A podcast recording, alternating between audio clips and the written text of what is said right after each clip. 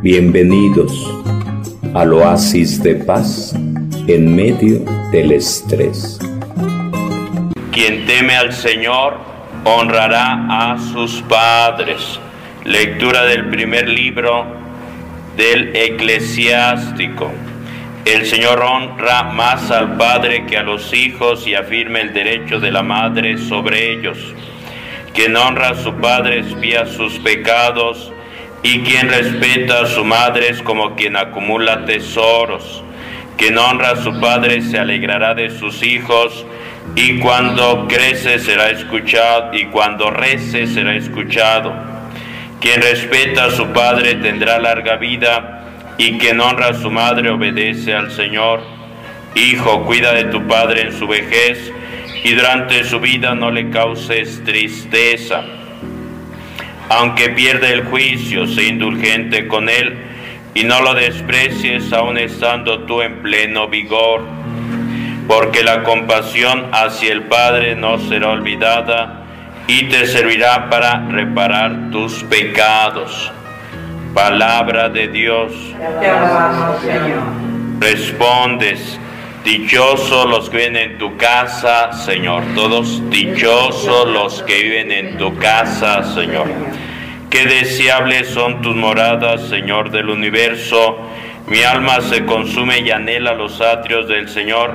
Mi corazón y mi carne retosan por el Dios vivo. Todos dichosos los que vienen en tu casa, Señor. Dichosos los que vienen en tu casa, alabándote siempre. Dichoso el que encuentra en ti su fuerza y tiene tus caminos en su corazón. Todos dichosos los que ven en tu casa, Señor. Señor del universo, escucha mi súplica. Fíjate, oh Dios, escudo nuestro, mira el rostro de tu ungido. Todos dichosos los que ven en tu casa, Señor. La vida de familia en el Señor, lectura de la carta del apóstol San Pablo a los colosenses. Hermanos, como elegidos de Dios, santos y amados, revístanse de compasión entrañable, bondad, humildad, mansedumbre, paciencia. Sobrellévense mutuamente y perdónense cuando alguno tenga quejas contra otro. El Señor los ha perdonado, hagan lo mismo. Y por encima de todo esto, el amor que es el vínculo de la unión perfecta. Que la paz de Cristo reine en tu corazón. A ella has sido convocado en un solo cuerpo. Sean también agradecidos. La palabra de Cristo habite entre ustedes en toda su riqueza. Enséñense unos a otros con toda sabiduría. Exhórtense mutuamente Canten a Dios dando gracias de corazón con salmos, himnos y cánticos inspirados. Y todo lo que de palabra o de obra realices, sea todo en nombre del Señor Jesús, dando gracias a Dios Padre por medio de él. Mujeres sean sumisas a sus maridos como conviene al Señor. Maridos amen a sus mujeres y no sean ásperos con ellas. Hijos, obedezcan a sus padres en todo, que eso agrada al Señor. Padres, no exasperes a tus hijos, no sea que pierdan el ánimo. Palabra de Dios. Te alabamos, Señor. Te pones de pie, levantas tu vela, sostienes tu vela encendida durante el Evangelio. Si tienes tu niño Dios, lo levantas. Aleluya, aleluya. Abre, Señor, nuestro corazón para que aceptemos las palabras de tu Hijo. ¿Todos? Aleluya, aleluya. Los padres de Jesús lo encontraron en medio de los maestros. El Señor esté con ustedes. Proclamación de la buena nueva según San Lucas. Los padres de Jesús solían ir cada año a Jerusalén por la fiesta de la Pascua. Cuando cumplió 12 años, subieron a la fiesta según la costumbre, Y cuando terminó, se regresaron. Pero el niño Jesús se quedó en Jerusalén sin que lo supieran sus papás. Estos, creyendo que estaba en la caravana, anduvieron el camino de un día y se pusieron a buscarlo entre los parientes y conocidos. Al no encontrarlo, se volvieron a Jerusalén buscándolo. Y sucedió que a los tres días lo encontraron en el templo, sentado en medio de los maestros, escuchándolos y haciéndoles preguntas. Todos los que le oían quedaban asombrados de su talento y de las respuestas que daba. Al verlo se quedaron atónitos y le dijo su madre, Hijo, ¿por qué nos has tratado así? Tu padre y yo te buscábamos angustiados. Él les contestó, ¿por qué me buscaban? ¿No saben que yo debo estar en las cosas de mi padre? Pero ellos no comprendieron lo que les dijo. Él bajó con ellos y fue a Nazaret y estaba sujeto a ellos. Su madre conservaba todo esto en su corazón y Jesús iba creciendo en sabiduría, en estatura y en gracia ante Dios y ante los hombres. Palabra del Señor. Gloria a ti, Señor Jesús. Levantas tu vela, levantas tu niño Dios, Cristo, luz del mundo. Demos gracias a Dios. Cristo, luz del mundo. Demos gracias a Dios. Cristo, luz del mundo. Demos gracias a Dios. Puedes sentar. Celebramos este domingo a la Sagrada Familia. Celebramos este domingo a la Sagrada Familia y pedimos por tu familia, por tus seres queridos, por tus parientes, por tus familiares. Y pedimos hoy particularmente por el eterno descanso de Francisco Javier Sánchez, por su familia, a quien le enviamos un abrazo, les mandamos un saludo para que aún en este momento se mantengan unidos como familia, unidos en la fe, en la espera de la resurrección. Estamos celebrando la Sagrada Familia y las lecturas, cada uno con sus acentos, nos van hablando de la Sagrada Familia. Y aquí tenemos esta imagen de la Sagrada Familia, San José que está de pie, el burrito en el que va María Santísima y el niño Jesús. Y el niño Jesús.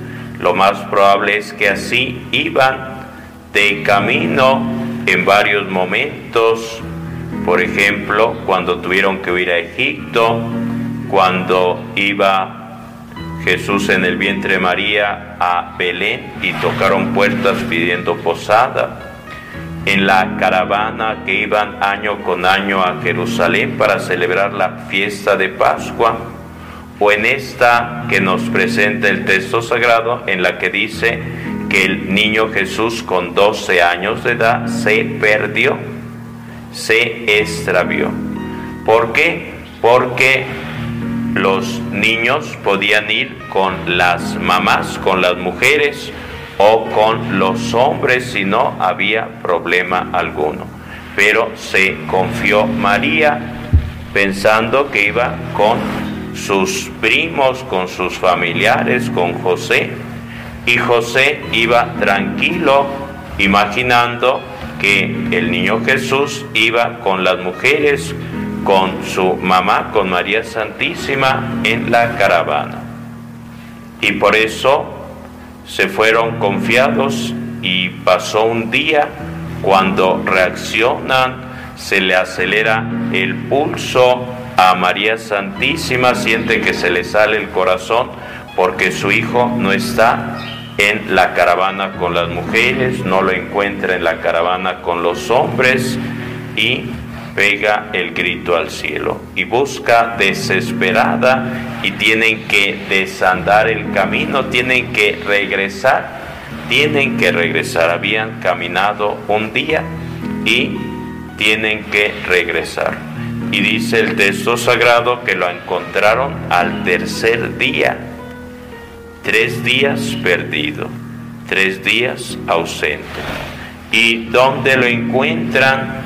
No lo encuentran en las maquinitas, en el ciber, jugando pelota, no, lo encuentran en la casa de Dios, en el centro, porque está atento a lo que dicen los maestros de la ley, les hacen preguntas, les responde, les plantea interrogantes que no saben qué responder y todos están atentos al niño Jesús con 12 añitos de vida. Y llega María, llega José y ella es la que le dice a Jesús, ¿por qué nos haces esto?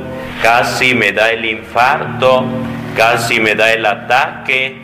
Y dice Jesús, ¿acaso no saben que tengo que ocuparme de las cosas de mi Padre. Y hay un silencio porque María y José no saben a qué se refiere todo eso y dice el texto sagrado que María va guardando todo eso en su corazón. Hay cosas que no comprendía y las ponía en su corazón para que al paso del tiempo fuera entendiendo, fuera comprendiendo, fuera asimilando esas y muchas otras palabras y acontecimientos en la vida de Jesús. Y regresa a Nazaret y María no lo agarra cinturonazo, San José no le jala de las orejas, no, sino que va a la casa. Y dice que va creciendo en edad en sabiduría y en gracia delante de Dios y de los hombres. Y se pierde la pista hasta que tiene 30 años Jesús. Gran parte de la vida de Jesús está en el anonimato, no se escribió. El nacimiento, este acontecimiento del niño Jesús perdido y allá en el templo, y párale de contar hasta que iniciará su apostolado, hasta que vaya al desierto y sea tentado, y los tres años de vida pública de Jesús llamando a los discípulos para con ellos también formar una familia y para a través de la iglesia fundar la gran familia de los hijos de Dios.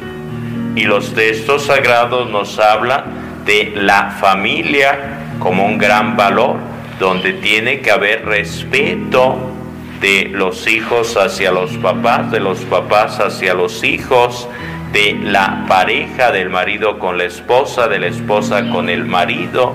Tiene que haber respeto como algo fundamental. Es Jesús que vive en una familia la mayor parte de su existencia, 30 años, la pasó en familia. Después, tres años, formó una familia con sus apóstoles, con las mujeres que lo acompañaban, entre ellas María Santísima, su madre, María Magdalena, María de Cleofás y otras mujeres.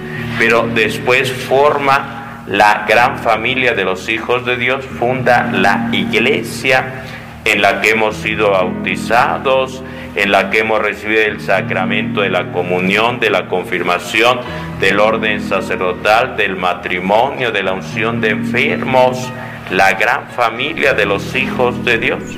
Por eso necesitamos pedirle al Espíritu Santo su presencia, porque dice Pablo que es el Espíritu Santo la presencia de Dios a través del amor que nos invita a mantenernos unidos, caminando en respeto, caminando en amor.